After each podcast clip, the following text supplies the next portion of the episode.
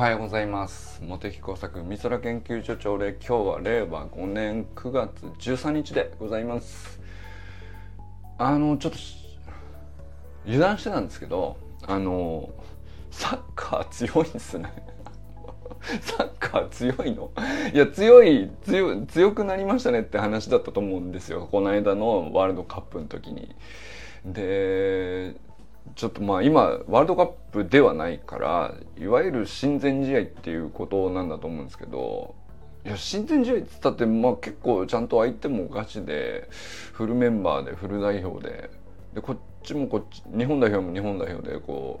うねなんかバキバキのメンバー揃えてえそれでなんかこのスコアになるようなあそういう感じなんですか？っていうちょ全然わか情勢が分かってなかったんですけどあおはようございます。あのバスケットとラグビーとワールドカップ連チャンであってめちゃくちゃ忙しいにもかかわらずですねワールドカップではないサッカーの方がこんなに熱いんですか？っていう状況にはって気がついて そのあの本当ワールドカップの時だけのにわかサッカーファンとしても目が行かざるを得ないぐらいのことが起きてるらしいんですけど川さんどうなんでしょうか？ちょっとこれはどういう状況なんですか？これ。俺あの、親善試合っつったってドイツに4対1で勝つとか、ちょっとかん、想像したことがなかったから、その、ワールドカップの時に、えー、勝ったのは、うん、まあいわゆるなんかその弱者なりに勝ち方があるっていう勝ち方だったと僕はね、その、まあかい、本田圭佑さんの解説を聞いて、いや、それがお見事だったと。えー、後半にかけたんだと。まあ、その先日森保監督がこうこういうあめちゃくちゃ強くなってんですねやっぱりそうそうなんかこれどういうことなんだろうなと思ってちょっとなんていうか夢のようななんていうか漫画じゃないんだけどさ漫画みたいなスコアになっててちょっとにわかには信じがたいような状態で昨日のトルコ戦なんですかトルコ戦かもうなんだったらあれえメンバー入れ替えて、えー、まあ2軍ってことではないと思うんだけど、まあ、いわゆるそのワールドカップの時のいわゆるこうフルメンバーとはちょっと別のメンバーですよね。でそれがあえてスタートで出てでもバキバキこう普通に決めてましたもんね。なんか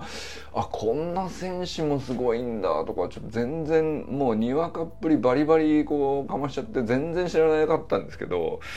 えー、っと伊藤選手は何人おられるんですか？すごい人が。その純也選手しか知らない。弘樹選手もしてたから伊藤純也選手伊藤弘樹選手そして敦樹選手もいらっしゃるんですね。あのすごいんだみたいな。赤川明さんおはようございます。ちょっとあの私本当にワールドカップの時だけそのスポーツを見るぐらいのもうなんていうかにわかでありミーハーでありみたいな程度にしかねなんていうか本当うんちくも何もない感じなんですけども。いやにしてもサッカーすごくないですかっていう話なんですが。ここんなにすごいのっていうのがちょっとぼあのにわかにはにわか にわかに信じがたいようなにそのにわかファンには。何を言ってる何を言ってるのかちょっと分かんないんだけど。えっと、どういうことなんですかこれは？あのー、なんだったら、あの、川さんのさ、息子さんとか結構サッカー IQ 高くて、こう、戦術が、こう、いろいろ考えてるとか勉強してるとか言ってたからさ、いや、なんだったらちょっとうんちく欲しいですね。なんか、せっかくね、いや、なんか、スコアが4-1でドイツに勝つとか4-2でトルコに勝つとかさ、まあ、それだけ見てもすごいなーってなるけどまあ、どうやらハイライトとか見ててもなんか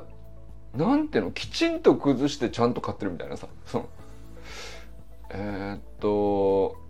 なんて言うんでしょうね。要するにワールドカップの時みたいにドイツにワールドカップで勝った時みたいにこう弱者なりにあの引いて守って隙を伺って後半このまあまさかの戦術でえー、森保監督の采配によってまあ三笘が出てきてバンバンバンっていうね。まあそれはなんかこう素人目に見てあお見事この勝ち方しかないですよねっていうね。そのスペインの時もそうでしたけど。あのー、そんな感じだったじゃないですか。いやなんかでも全然印象違うんですよ。勝ち方の。うん。まあ別になんだろう。うん弱者っていうよりむしろ強者のガチンコの戦いを真正面からやってなんてかひねり潰してるみたいに僕には見えるんですけど。どうなんですかこれは。何が違うんですか？あのー、ちょっと人形とか僕はあんまり分かんないけどどうやらその全員で引いて守ってカウンターみたいなことではなさそうだしだいぶ話変わってきてんじゃないですかっていう単純に強いのていうなんていうの。どうこれ見たらもっと楽しめるのかですね。是非これちょっと教えてほしいですね。なんかこのままあの親善試合でドイツに干渉トルコにも干渉すごいねっていうので済ますにはちょっと俺もったいないような匂いは感じ取れてると思うんですよ。ただなんかこういかんせん味わい方がよくわかんなくてですね。誰か あのなんていうんだまあ、このサロンメンバーの中では多分川さんと、えー、友人さんかな？やっぱりサッカーを詳しそうなのは。こうまあそれなりに見てますよっていう息子さんがやってるとか。あのまあこういう人といろいろ話したことがあるんで、まあ、そこそこのこう経験もなくはないっていうぐらいの感じでいくと、まあ、その差って結構でかいじゃないですか。僕リフティング3回しかできないんですよ。そことなんていうかまあそれなりにこうサッカー見てきましたよっていう人の目線の違いってあのだいぶ差があると思うんですよね。よかったらんですけどこう内輪で結構なんであのうんちく投稿いただけないですかねなんかもうちょい味わいたいのよなんかこのいやなんだったらそのこの解説面白いよとかそういうのでもいいんですけどなんかあの結構有名なのでいくとレオ・ザ・フットボールさんの YouTube チャンネルとかね。なんかすごいなんていうの試合の情勢をこう解説しながらこここういうふうに上がってるのが今の強みなんだよみたいななんか人形を説明してくれてんだけどいやあれはあれで面白いです。聞いてる分には。ただわからないです僕には。ちょっとねだいぶレベル高いと思うんですよ。どうやらそのレオザーさんとかはね。あのこの辺あたりどうすかみたいなのでもいいと思うんですけど。いやなんだったらその普通にあの、まあ、この人のファンでこの人がトルコ戦ではこういう活躍をしてたところが個人的には一番ハイライトでしたとか。いやなんだったらこうディフェンスもこういうところでこういう動きをしてるからこそあのゴールにつながったみたいな話がしたいのよ俺も。なんていうかわかんないけどでもなんかいや遠藤選手がリバプールに行ってこれがすごいことだぐらいのことは知ってるんですよ。あのいやだからそういう表面的などうやらすごそうっていうねあの世間に大層な評価を受けているみたいな、まあ、そういうことぐらいは一応なぞってはいるんだけどあのサッカーのスポーツとしての面白さとして何て言うのかな。この動き見るとだいぶ面白くなりますよっていう。だかゴールシーンしか見に行かないじゃんそのにわかわをさ。けしからんことに。やったもんだから。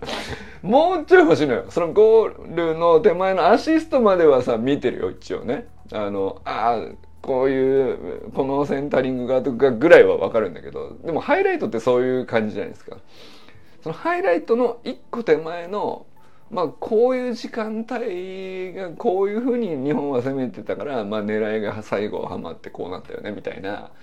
もう一歩分厚くなりたい。ぜひにわかをね抜け出したいです僕はね。それぐらいなんかちょっと引きつけるものあるよね。なんか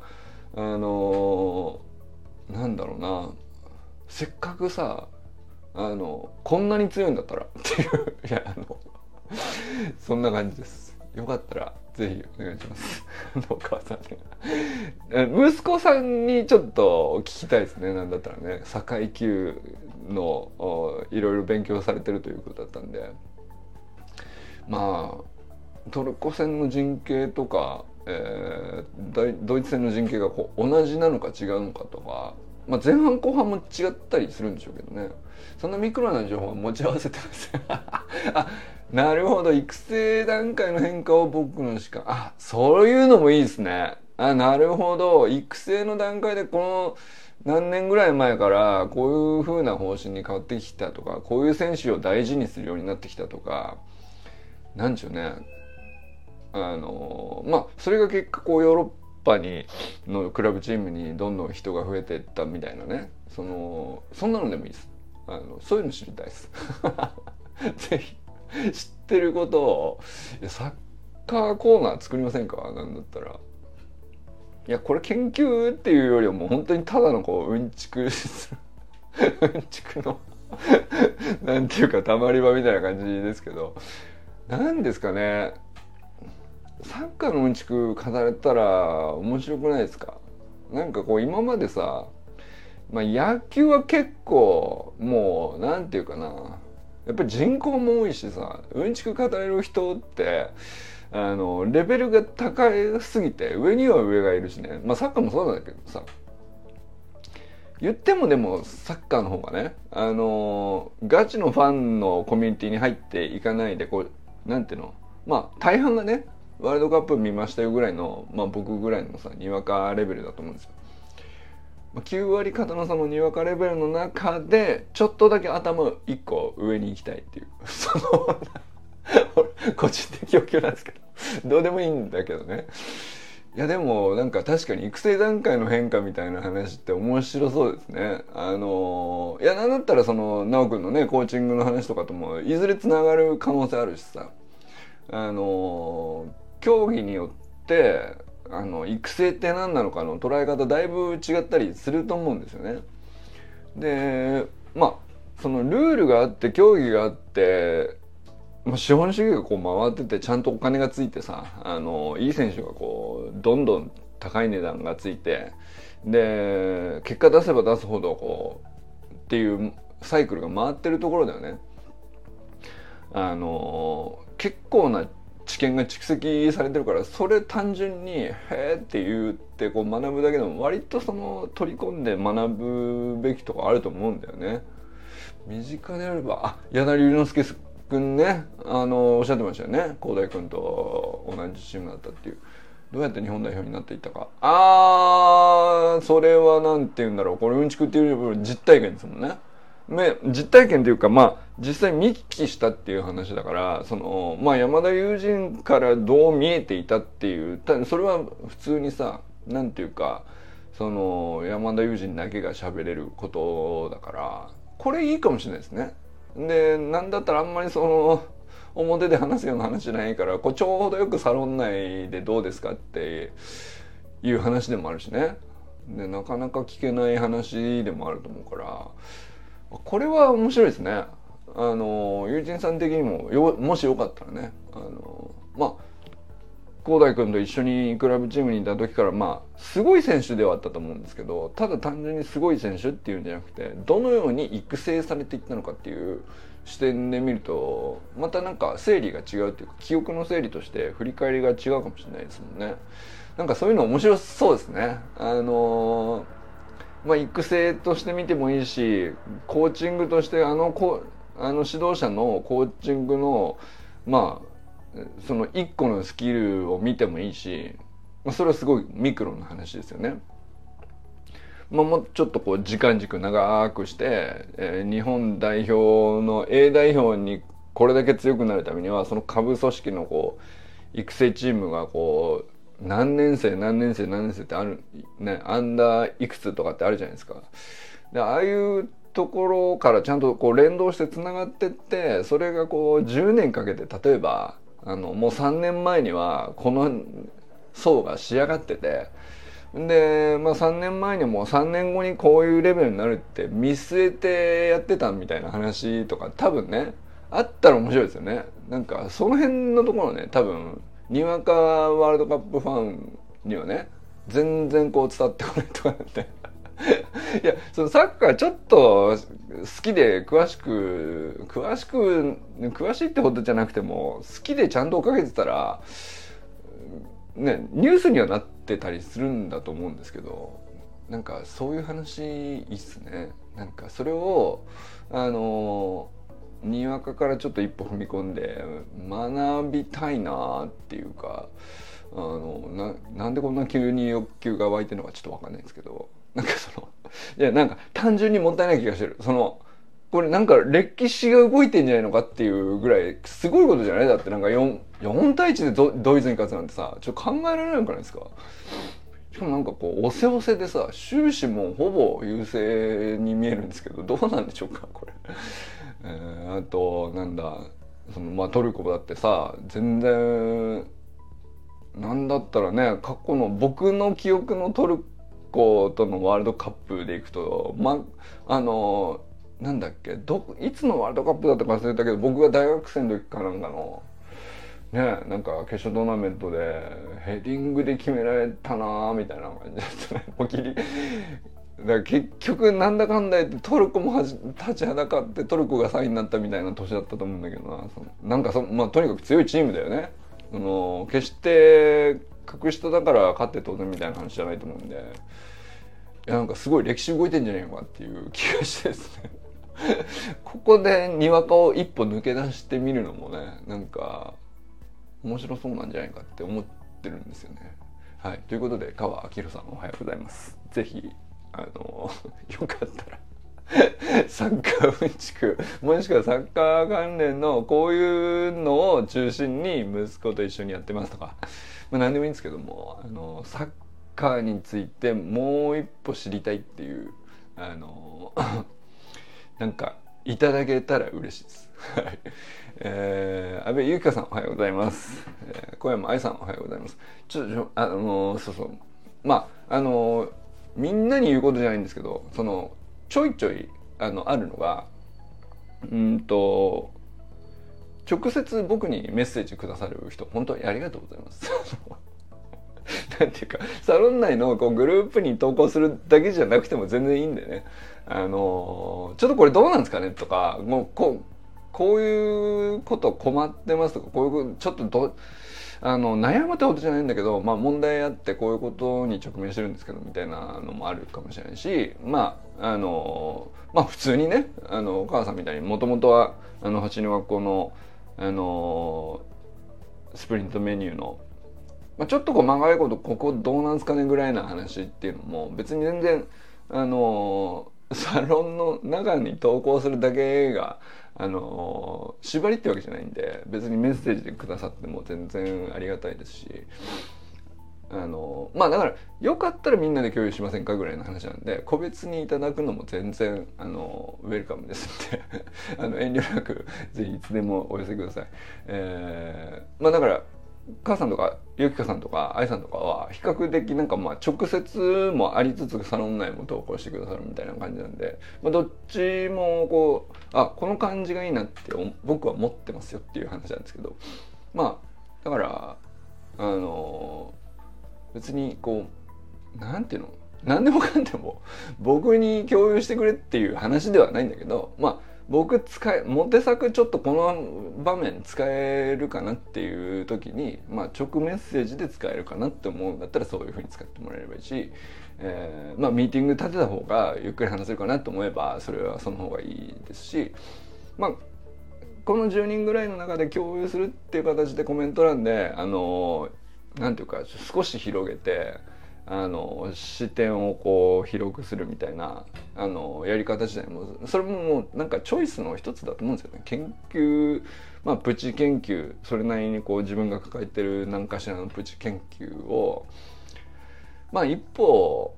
掘り下げるぐらいまあ掘り下がらなくても結果はね分かんないですよ後でどうなるか分かんないですからあのまあ他愛のないことも含めてなんですけどまあぜひあの手段問わずにあの使っていただければなと思っておりますね。はい、えー、ということでね阿部ゆかさんおはようございます。小山愛さんおはようございます。佐藤直君おはようございます。コーチング哲学のねなんかあのあこの本だろうなと思ってた本が直君も直君が読んでる本ねちょっと僕も探したんですけどどうやらこの日体大でコーチング哲学で、えー、まあ読むってなったら意外と本少なくてあの多分ね直君のお師匠の先生なんだと思うんですけどその方が書かれた本1冊ぐらいしか世に出てないんだみたいな感じで。まあでもなんだろうなコーチング学自体はねそのコーチング協会っていう協会があるぐらいだからまあいろんな本あるんだけどコーチング哲学っていうタイトルをドンとストレートにつけた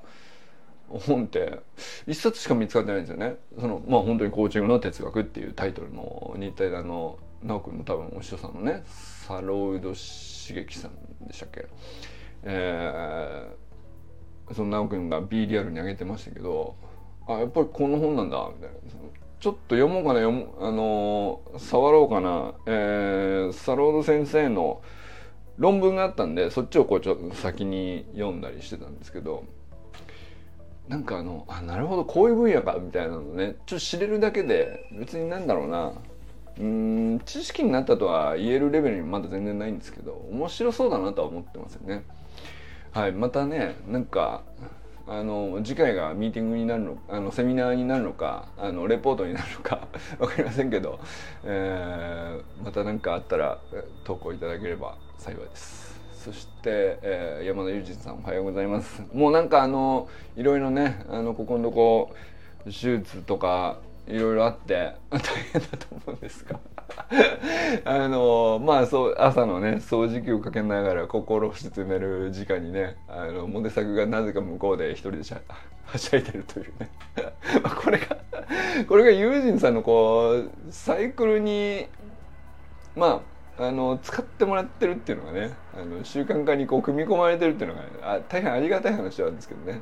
まあ、おかげでこちらも毎日続けられてるんですけども、まあ、無理せずあの、まあ、また落ち着いた段階でっていう感じでね。あのゆっくりなんか振り返れるたりすると面白いですね。なんかあの奈くんとのコンサルの YouTube アーカイブの方はね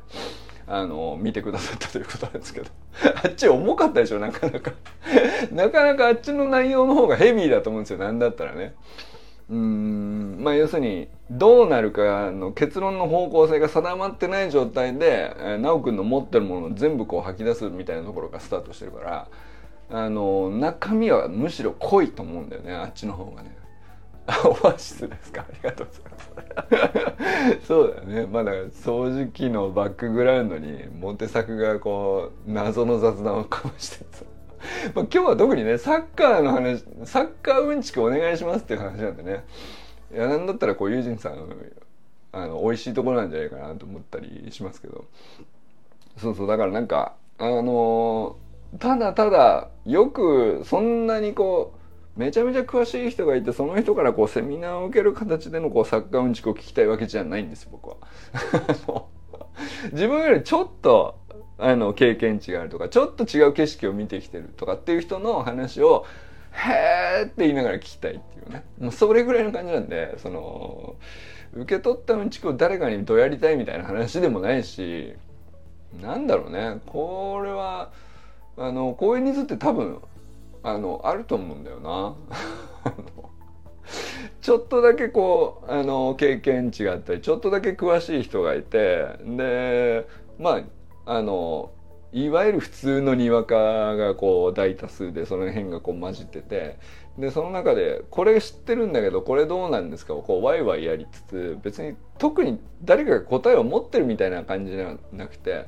こうも見えるんじゃないですか？こう見たら自分は自分なりに結構面白いと思ってますみたいな話って無限にいけると思うんですよね。あのだって野球では昭和の時代野球ではそれが多分行われてたと思うんですよ。お茶の間で。なんていうかあのまあ今でもあるかもしれないけどさそのなんていうの？別に好きじゃない人もお父さんがこう野球中継見てたらもう一応一応みんな見ちゃう感じになっちゃってさでお父さんがそのうんちく言うんだったらなんとなく耳に入ってきちゃってあのなんていうか別にそんなに好きじゃなくても分かっちゃうみたいなことって起こってたと思うんだよね無数にね。でもそういうのでいくとなんかあのもうちょっと参加者がこう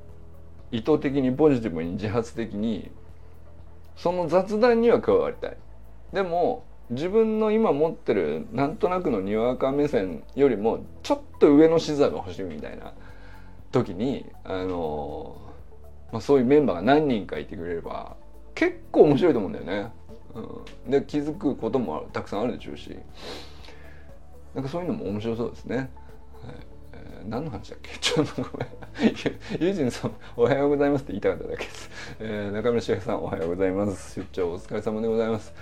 えー、寺石由子さん、おはようございます。清水信之さん、おはようございます。山本健太さん、おはようございます。森本あかねさん、善くん、かんくん、おはようございます。まあ、あの、あか昨日はねあかねさんのあのストーリーズの方に触れたんですけどあかねさんの投稿の方もね是非ね見てほしいんですけどあのレッドハリケーンズのねあれなんだろう。ラグビーの体験会なのかあのなかなか割とちゃんとした練習をやってる風景がねこう動画で投稿されててそのイベントを企画するに至ってこういろいろあかねさんのこう思いが書かれてて。やっぱりなんかこう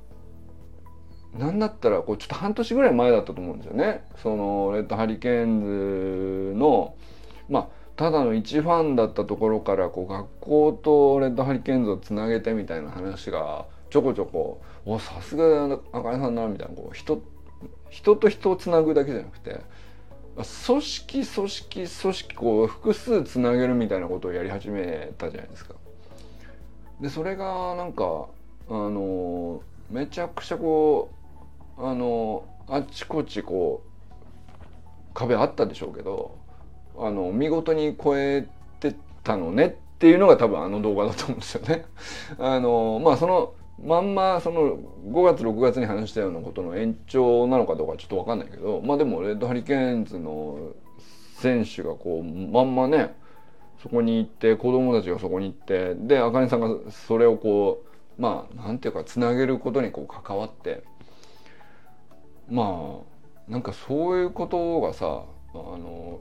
ほっといても普通の人にできることじゃないからね。なんていうか。なんとなくこうなスーッと眺めちゃうけどこれこれすごいことをやってるよなっていうのが多分投稿とかこうコメント欄のやり取りとか見ててもなんか全然そのうんなんだろうな。半年前のあかねさんのエネルギーもう別に低くはなかったんだけどさそうさらにエネルギーアップしてるよなっていうのをねやっぱちょっと感じたりしましたね。でなんかまず前回も無事あの ラグビーデビューして。でまあ陸上も続けていきつつラグビーもやってとか。なんか絶対いいよね。なんかねあの森本家に今また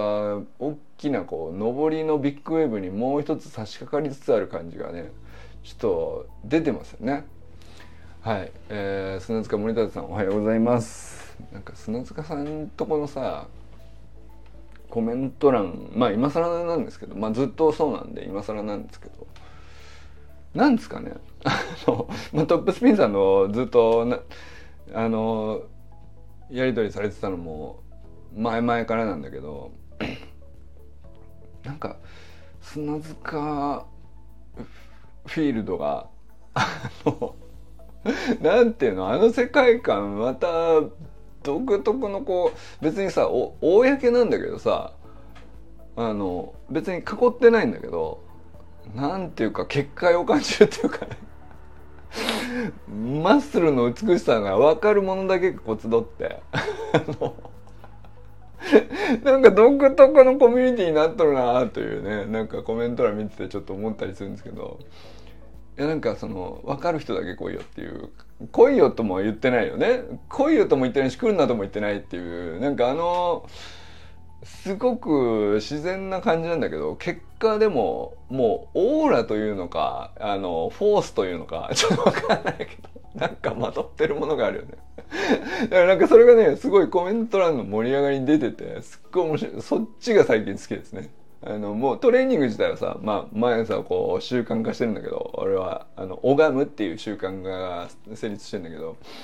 それに加えて俺なんかすげえ好きなんですよね。なんかコメント欄インスタのコメント欄ってさ、まあ、基本なんかあの畳まれてるんで7件あるぐらいのことしかパッと見は分かんないんだけどあれをちゃんと開いて一個一個この往復かなるほどなこの人も最近増えたなみたいなのを 割と。何のストーカーなんですか俺は。砂塚ストーカーなんですかね。わかんないけど逐一見てます。砂塚さんが「いやいや」って言いながらあのみんなに絶賛されるみたいなあの光景なんですけど。めちゃくちゃ好きなんだよ。なんだろうね。自分の信じてる神を他の人にも信じてもらいたいみたいな感情に近いと思うんですけど この動画が分かりやすい。あありがとうございます。なんか紹介してくれたのかな？あのー、ぜひ後で見ときますね。そうそうなんかこういうさあのー、まあ自分でやってみせてチュートリアル作るみたいなのももちろん面白いと思うしあの、でもさ公に出しちゃうと上には上がいるみたいな話になっちゃうんですか？じゃないですか普通。なかなか出しにくいと思うんですよ。だけどまあ僕ぐらいでもこれぐらいにはできるんで是非こうまあ1から始める人もあのここ目指して1たす1ちょっとトライしてみたら面白いですよっていうなんかそういうのもあっても面白いと思うんですよね。でまあその材料にしてるのはこういう動画を見ながら、まあ、最初僕もこうエントリーする時にサッカー始めた時はこういうことからやりましたよとかまあうんちく的な話でもねいっぱい今その動画素材ってあるからあのこれどうですか？っていうそれがこうコメント欄にわーって集まってくるスレッドが立って面白いかもしれないですよね。ありがとうございます。動画早速ねご紹介いただいて。ということでねちょっと今日はあのにわかサにわワールドカップぐらいでしかサッカーを見ないにわかサッカーのモテ作でもなんか歴史の転換点を感じているんだがこれは合っているのかっていうね。あの ドイツに4-1トルコに4-2っていうのはどういう感じなんですかっていう、えー、それ知りたいよっていう話です。ということで。どういうことですか、えー、ということで今日は皆さんどうなったと笑いますでしょうか？今日もよ良き一日をお過ごしください。こわ母さんあいはい今日もありがとうございます、えー、ゆうさん今日もありがとうございます。じゃあね